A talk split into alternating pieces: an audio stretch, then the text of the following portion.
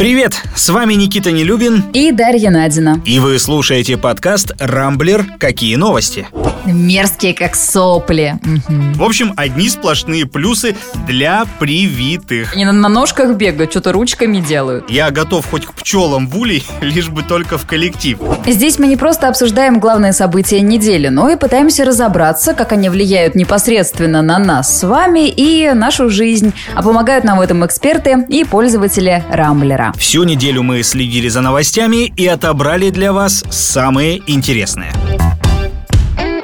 До финала Олимпиады осталось совсем немного. Уже в это воскресенье игры завершатся, но до тех пор Россия, я надеюсь, получит очень много медалей. Впереди выступления наших гимнасток, э, финалы сразу нескольких игровых дисциплин. У мужчин волейбол, пляжный волейбол, у девушек гандбол. У нас тоже там очень сильная команда. Так что, ну, третье место по общему числу наград, по моим таким примерным прикидкам, мне кажется, мы взять должны. Жаль, вот с золотом в этом году нам маловато везет. Да, и неделя у наших как-то началась не очень. За первые три дня всего два золота было, одно из которых в синхронном плавании, где мы проиграть-то и как-то и не могли на самом деле. Российские русалочки, как их называют журналисты, идеально просто выступили в парном турнире. Вот, кстати, ты знал, что наши девушки не уступают никому э, олимпийское золото вот уже 20 лет? Как в Сиднее в 2000-м заняли первое место, так и все. Причем отрыв от конкурента, как правило, ну, очень приличный. Ну, действительно,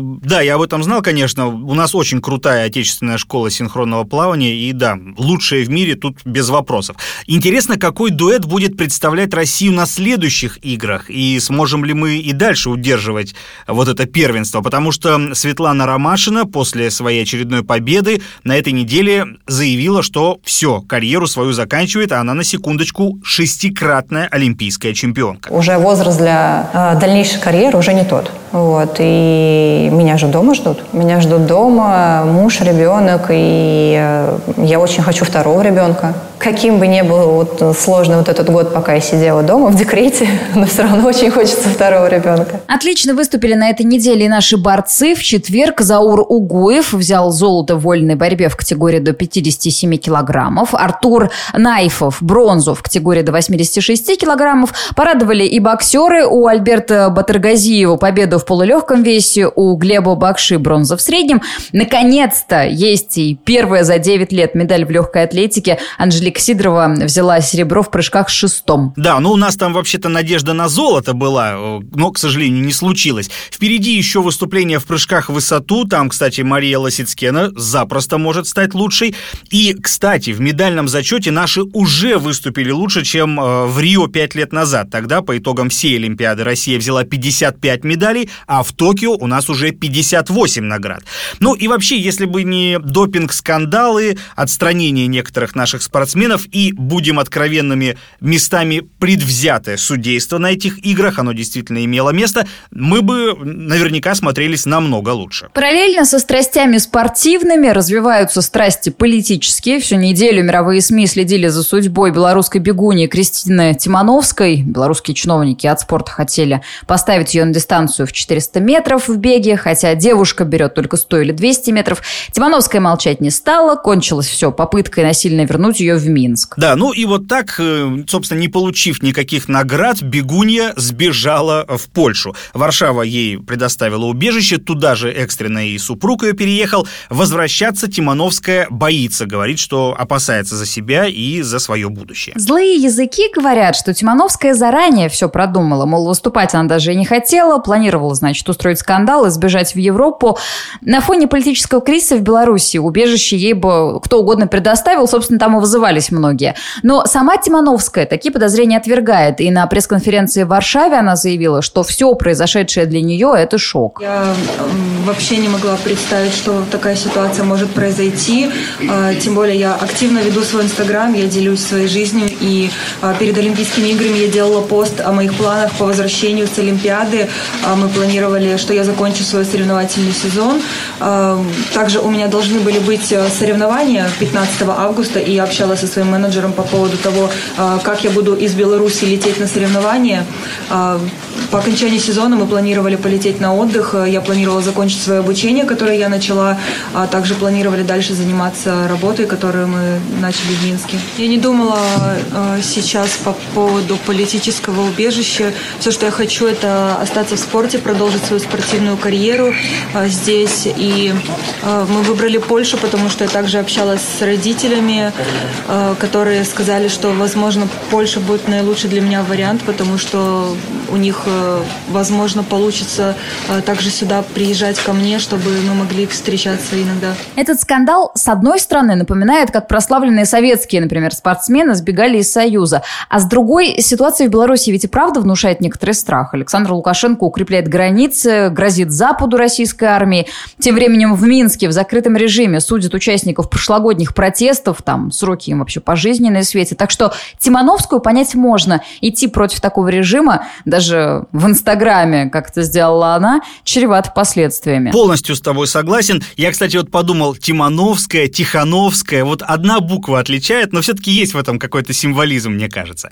Но вообще Лукашенко лично меня, конечно, продолжает удивлять, вот потому что, казалось бы, после инцидента недавнего с самолетом Ryanair, ну, должен же он был понимать, что явно палку перегнула и перестать жестить. А тут вся эта история с Тимановской. Европа, разумеется, тут же за нее очень активно ухватилась, было бы странно, если бы этого не произошло. Ну, а президент Беларуси в очередной раз на весь мир выставил себя человеком, который, ну, уже абсолютно окончательно потерял связь с реальностью. Я сразу Пелевина вспомнил, у тебя уже перебор давно, а ты все прикупаешь и прикупаешь. Мне вот интересно, неужели он действительно не понимает, насколько он уже себя загнал в угол и вот закопал в эту яму? Мне кажется, что он все прекрасно понимает, но только несколько иначе расценивает все происходящее. Он в своей правоте э, уверен на сто процентов, и в том, что в кресле усидит в своем президентском еще ближайшие лет 10, тоже уверен. Так что э, не надо, знаешь, недооценивать Александра Григорьевича. Он еще, мне кажется, нас с тобой переживет. Слушай, ну ладно, черт с ним, с этим усатым людоедом. Тут же вчера вечером пришла э, чуть ли вообще не главная спортивная новость года. Лионель Месси все-таки уходит из Барселоны, не смог клуб согласовать новые условия контракта и окончательно потерял одного из лучших футболистов 21 э, века. Куда теперь Месси податься, пока не ясно. Вроде как ПСЖ его очень давно хочет забрать. В принципе, вполне можно играть, ему 34 года, то есть пару-тройку лет еще запросто может побегать. В общем, мне вот лично очень интересно посмотреть, как будет складываться его карьера. Слушай, это ж сколько ж ему ПСЖ должны предложить после Барселоны? У него же там был какой-то просто нереальный контракт. По большому счету, перекупить такого игрока, ну, не каждый себе, наверное, может позволить, тем более во времена пандемии и сокращения бюджетов. Да, интересно будет узнать, чем дело кончится. Ну что, кажется, можно поздравить российских детей с тем, что 1 сентября они все пойдут в школу. Тут Роспотребнадзор пообещал таки, что традиционные линейки с цветами и бантами никто не отменит. При этом коронавирус тоже никто не отменял, а нужного уровня коллективного иммунитета мы так и не достигли, хотя и провакцинировано уже 39 миллионов человек. Да, ну провакцинировано и еще ревакцинировано. Ну, несколько моих знакомых уже, например, успели поставить буст. Я вот тоже планирую на следующей неделе, все никак у меня ноги не дойдут. Вообще как-то хочется, конечно, поторопиться на фоне э, вот всей этой кампании против ревакцинации, которую на этой неделе Всемирная организация здравоохранения развязала. Глава ВОЗ Тедрос Гебрейесус активно призвал государства, у которых есть э, свои собственные лекарства, поделиться ими со странами третьего мира, потому что там ситуация совсем бедовая, но пока что к нему вроде как никто особо не прислушивается. США и страны Евросоюза выступили с критикой таких инициатив, мол, этот Эфиоп уже всех достал. Но... Ну. И, честно говоря, я с ними согласна. Страны третьего мира, ну, жалко, правда. Но с чего вдруг мы должны с ними делиться? Корона-кризис по всем ударил, и больно. Проблема же не только э, системой здравоохранения, с экономикой во всех странах. Так что бесплатно раздавать лекарства чужим, пока свои мрут, ну, это преступление против народа. Ну, пожалуй, я с тобой соглашусь. Вообще, как по мне, вот если кто и должен этот банкет оплачивать, да, так это Китай, потому что вирус, в конце концов, они в мир вы выпустили, и надо сказать, что легче всех вообще-то отделались от него. И на этой неделе, кстати, корона вернулась, так сказать, в родную гавань. Зафиксирована вспышка в Ухане, по-моему, впервые за последний год. Местные власти там уже закрыли кинотеатры, массовые мероприятия ограничили. Короче, закручивают гайки точно так же, как э, в январе прошлого года. Вообще пандемия сильно уронила авторитет Всемирной организации здравоохранения. Вот вместо того, чтобы с самого начала выступить, ну не знаю, таким главным распорядителем в этом всемирном ковидарии, эксперты ВОЗ метались из страны в сторону. Они то запрещали маски для всех, кроме медиков, то рекомендовали, давали противоречивые сигналы насчет вакцинации, организовывали утопичные кампании по спасению нищих от короны, долго формулировали позицию по роли Китая во всей этой катавасии. И вот до сих пор не завершили расследование о происхождении вируса, хотя прошло уже полтора года. Наднациональный Минздрав, короче, сработал э, не просто плохо, а некомпетентно. И очевидно, что в будущем роль ВОЗ, как и ее финансирование, будут пересмотрены. Ну, вообще надо сказать, что ВОЗ это такая довольно мутная организация. Я вот лично на себе вообще никакого благотворного влияния от ее работы не ощущаю. Потому что такое впечатление, что они вот только и делают, да, что говорят, как нам важно прививаться, носить маски, ну и всякими новыми штаммами, да, постоянно нас пугают. И, кстати, не будем забывать, что год назад Госдеп США, правда, они там ссылались на британские спецслужбы, э, сообщили, что в Китай якобы с потрохами купил вообще этого Гебриесуса, гендиректора ВОЗ, чтобы его специалисты якобы там у них в лабораториях ничего не нашли. Конечно, версия такая сильно конспирологическая, но авторитету организации она, мне кажется, точно не прибавляет. Тем временем общее число зараженных по всему миру превысило 200 миллионов человек. Это, конечно, цифра сильно заниженная. По официальным подсчетам, ковид перенес якобы э, каждый сороковой житель планеты. Но вот, не знаю, достаточно посмотреть по странам, и станет понятно, что скорее каждый третий или даже каждый второй. В моем окружении, например, переболели почти что все. Причем не по одному разу и даже вакцинированные. Кстати, на этой неделе в Петербурге, наконец, назвали долю заболевших после прививки. А, наконец, потому что со статистикой в северной столице дела, ну, прямо скажем так, себе. Ей не доверяют местные, ее опровергают математики. Так вот, по данным Комитета здравоохранения, доля заболевших среди привитых в Питере составляет 1,7%. И это довольно много, потому что средняя цифра по другим регионам – полпроцента. Так что, возможно, Смольный решил взять курс на э, такой честный, объективный подсчет после полутора лет пандемии. Это не может не радовать. Ну, с одной стороны, да, с другой, что-то они так поздно-то спохватились. Интересно. Ну и раз уж заговорили мы с тобой о статистике, по данным все того же Роспотребнадзора, с которого мы начали, в 35 регионах заболеваемость продолжает расти, причем примерно в половине из них показатели выше средних по стране. То есть расслабляться на самом деле пока что действительно рано, тем более что по доле полностью вакцинированных Россия пока что находится на 76-м месте в мире, то есть двумя компонентами привито меньше 18,5% населения. Это примерно вдвое меньше, чем предусмотрено федеральным планом по вакцинации. Для меня прям вот загадка, как наши власти собираются к осени добиться тех самых 60%. Владимир Зеленский дал большое интервью, в котором довольно много говорил о будущем Крыма и Донбасса. Территорию на востоке страны он сравнил с Берлинской стеной, которая рано или поздно падет, а Россию предупредил, что та в будущем пожалеет о шагах, предпринятых в отношении Крыма. Ну а еще он рекомендовал всем жителям Донбасса, которые считают свою землю русской, ехать в Россию. По мнению президента, э, без Украины Донбасс развиваться не будет, и только украинцы несли и несут туда цивилизацию. Без Украины на этой территории цивилизации не будет. Украина будет расти вверх, будет все строить однозначно. Донбасс в том виде, в оккупированном, в отрезанном, никуда расти не будет. Поэтому счастья для этих людей здесь не будет. Но если ты чувствуешь, что ты украинец, и Донбасс украинский, ну, если ты уважаешь этот флаг, поважаешь украинскую мову, даже если тебя не учили в школе, ну, сам почитывай книжки, и все нормально, все придет. Говори как хочешь. Если ты чувствуешь, что ты украинец, будь там.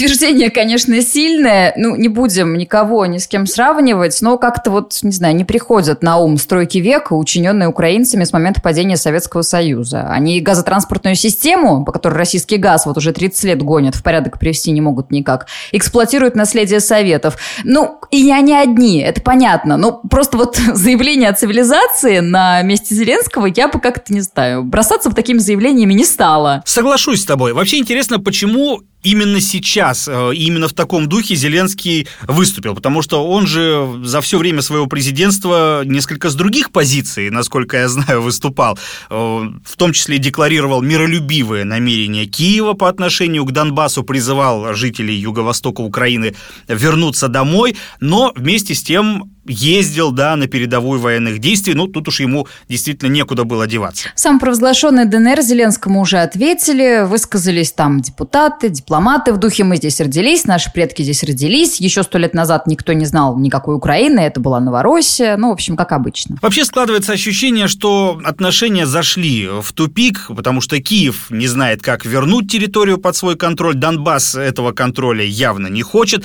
при этом все ведь понимают, что к России эту землю тоже никто не присоединит, как в свое время не присоединили Абхазию, Осетию и Приднестровье. Нам главное, чтобы войны не было, потому что поддерживать военные действия Донбасс будет, ну, на чьи деньги? На российские, скорее всего, да? Конечно. То есть на наши налоги. Ну, не знаю, лично мне ими делиться как-то не очень хочется, особенно сейчас. Но даже не то, чтобы не хочется, да, мне вот лично просто как-то не по себе от того, что я вот, пусть и косвенно, но финансирую всю эту страшную военщину на Донбассе. Ситуация, повторюсь, действительно тупиковая, и будущее юго-восточных регионов Украины, ну, лично мне каким-то совсем безрадостным представляется. Не исключено, что в скором будущем на карте появится очередное непризнанное большей частью мира государство, как это произошло в свое время э, с теми же Абхазией и Южной Осетией. Турция продолжает гореть. Лесные пожары, которые вспыхнули на прошлой неделе, все еще выкашивают провинцию. Погибли 10 человек, несколько сотен пострадали. На днях огонь добрался до электростанции на юго-западе страны. Персонал, правда, успели эвакуировать вовремя. Да, ну не только персонал, там еще и постояльцев из нескольких отелей тоже вывезли. Массово при этом туристы Турцию пока не покидают, но происходящее действительно внушает опасения. И в первую очередь потому, что причина лесных пожаров – это не только жара, но и человеческий человеческий фактор. В первые же дни возникли подозрения, что леса поджигают специально, ну а совсем недавно появились и подтверждения. Организация «Дети огня» взяла на себя ответственность за пожары на курортах. Цитата. «Поскольку турецкий режим не понимает другого языка, пришло время поставить его на колени с помощью моря огня сказано в опубликованном заявлении. Говорят, что эти вот самые «дети огня» связаны с запрещенной в стране рабочей партией Курдистана, члены которой регулярно устраивают террористические диверсии. С трудом мне, конечно, верится во всех этих «детей огня». Вполне возможно, что это просто какие-то обычные туристы, тем более, что уже нескольких человек там где-то в лесах э, ловили, даже двоих россиян, по-моему, задержали турецкие полицейские. Ну, да бог с ним, очень надеемся, что скоро пожароопасная обстановка в Турции стабилизируется, планируется. Надо сказать, что и в Греции, и в соседней, там тоже все непросто. Во-первых, аномальная жара, и тоже горят леса. Похожая проблема, кстати, и в Болгарии. Короче, главные для россиян зарубежные курорты пока что небезопасны. Тем не менее, люди продолжают ехать туда, а туроператоры даже расширяют полетную программу. Зато вот этим не может похвастаться Кубань, где с воскресенья действует особый эпидрежим. Теперь все непривитые туристы должны по прилете получить вакцину на курорте в течение трех дней.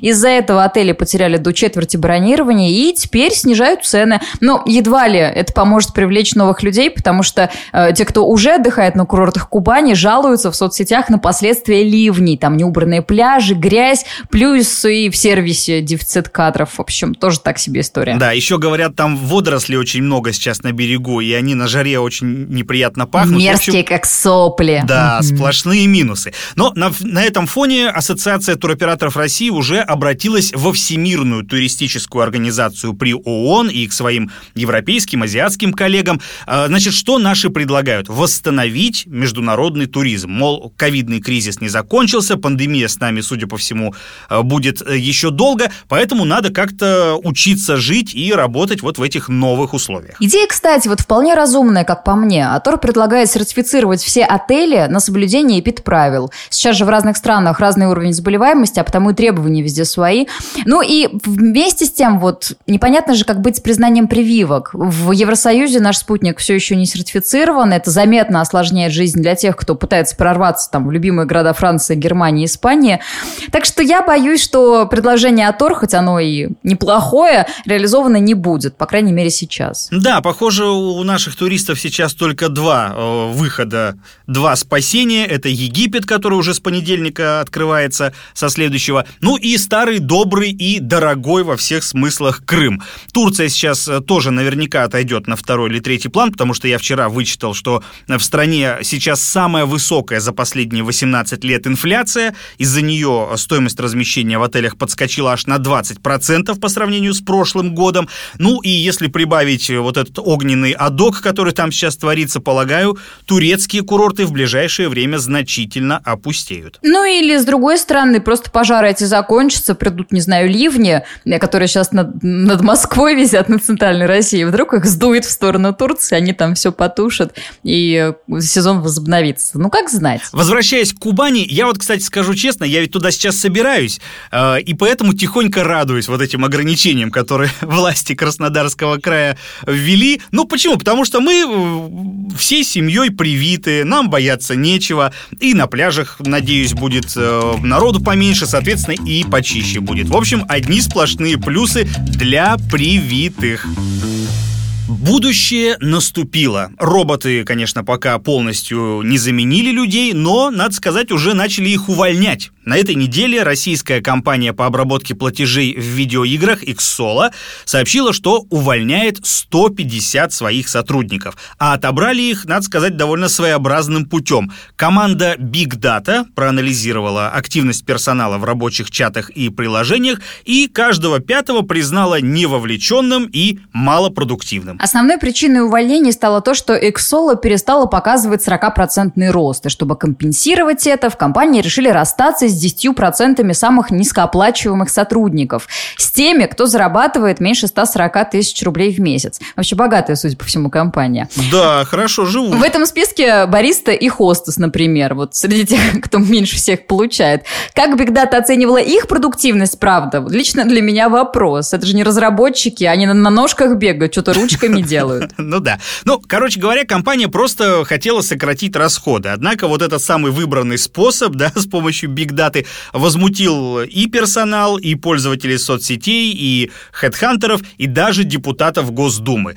И вот эта самая корпоративная история, она моментально вышла на новый уровень. Руководитель компании Александр Агапитов, его зовут, э, чуть позже заявил, что э, сократит не, уже не 150, а 90 человек, ну и плюс каждому там выплатит довольно щедрые отступные от 4 до 6 окладов. Почему я там не работал, интересно знать.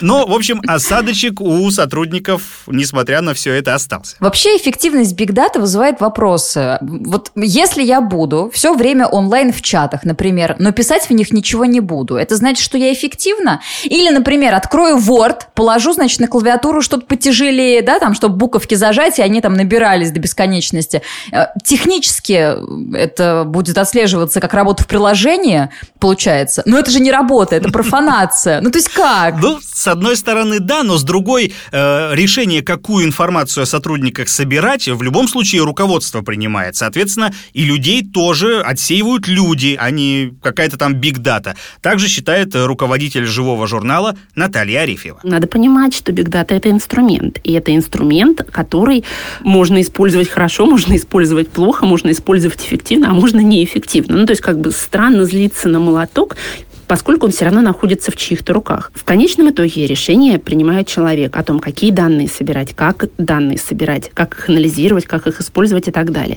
Поэтому, ну да, вот э, решили воспользоваться таким инструментом. Я думаю, что не первая, не последняя компания, которая пытается э, использовать эту бигдату, но говорить, что, э, что это ключевой момент, нет, не ключевой. Ключевой в любом случае это менеджмент, это человеческий фактор. Есть еще один момент в этой истории. Людей уволили письмом. Причем причем единой рассылкой, а не лично. И многие HR-специалисты справедливо отмечают, что поступать вот так, ну это как минимум неуважение. И такое отношение руководства к подчиненным подрывает доверие как внутри компании, так и снижает ее привлекательность для потенциальных сотрудников. После такого разве кто-то захочет наниматься? Меня бы смутило такое, например. Ну, тут уж смотря какие деньги они будут предлагать. Слушай, ну если у них бариста там 140 э, косарей получает, с нехваткой кадров проблем не будет. Ну и плюс э, ситуация с трудоустройством в стране у нас сейчас сама знаешь какая. Помнишь, как у Филатова было в сказке про Федота Стрельца? Я готов хоть к пчелам в улей, лишь бы только в коллектив. Мне кажется, многие готовы хоть куда, только бы на улице не остаться. И вряд ли кого-то серьезно так как-то сильно испугает, что их судьбу будет решать какая-то там биг-дата. Ну вот, кстати, ты знаешь, а ведь у нас ситуация с занятостью улучшилась в стране. Я видела статистику, по-моему, пару недель назад, что безработица снова снизилась. Она же была на максимальных показателях в разгаре пандемии. А сейчас снова вернулась к каким-то там э, небольшим совершенно числам. Так что люди снова все пристроены. И вроде как э, без места никого нет. Другое дело, что доходы не растут. И на фоне высокой инфляции, вообще подражания всего на свете, люди зарабатывают так же, как и 5, э, в некоторых случаях 10 лет назад. И вот это уже страшно. Согласен с тобой. Я, кстати, вчера тут наткнулся на забавную историю. У нас уже такая традиция заканчивать подкаст, ну, чем-то хорошим, веселым. Так. Вот, один дядька, э, значит, получил, я не помню, по-моему, в Великобритании, получил по электронной почте нагоняй от своего начальника. Ну и решил ему, значит, написать ответ. Но, будучи человеком современным, воспользовался для этого голосовым помощником на умных часах. Не буду называть э, фирму, чтобы не рекламировать или не антирекламировать. Короче, надиктовал текст, э, мол, простите, больше не повторится, сорян. Но прежде чем это письмо отправить, он случайно в адрес босса матюгнулся. Техника всю эту ругань тоже впихнула, значит, в сообщение и благополучно ему отправила. Вот. Но до увольнения, правда, дело не дошло. Мужик этот э, всю вину свалил на часы, и начальник, надо отдать ему должное, э, так сказать, вошел в положение. Так что, если вдруг э, и вы окажетесь в подобной ситуации, не дай бог, конечно, лучше пишите по старинке, ручками. Ну что, на этом пока все. Вы слушали подкаст «Рамблер. Какие новости?». В главных событиях недели разбирались для вас Никита Нелюбин и Дарья Надина. Не пропускайте интересные новости, слушайте и подписывайтесь на нас в Google Подкаст, Apple Подкаст, Яндекс Музыки и Castbox. Увидимся на rambler.ru. Хороших вам выходных!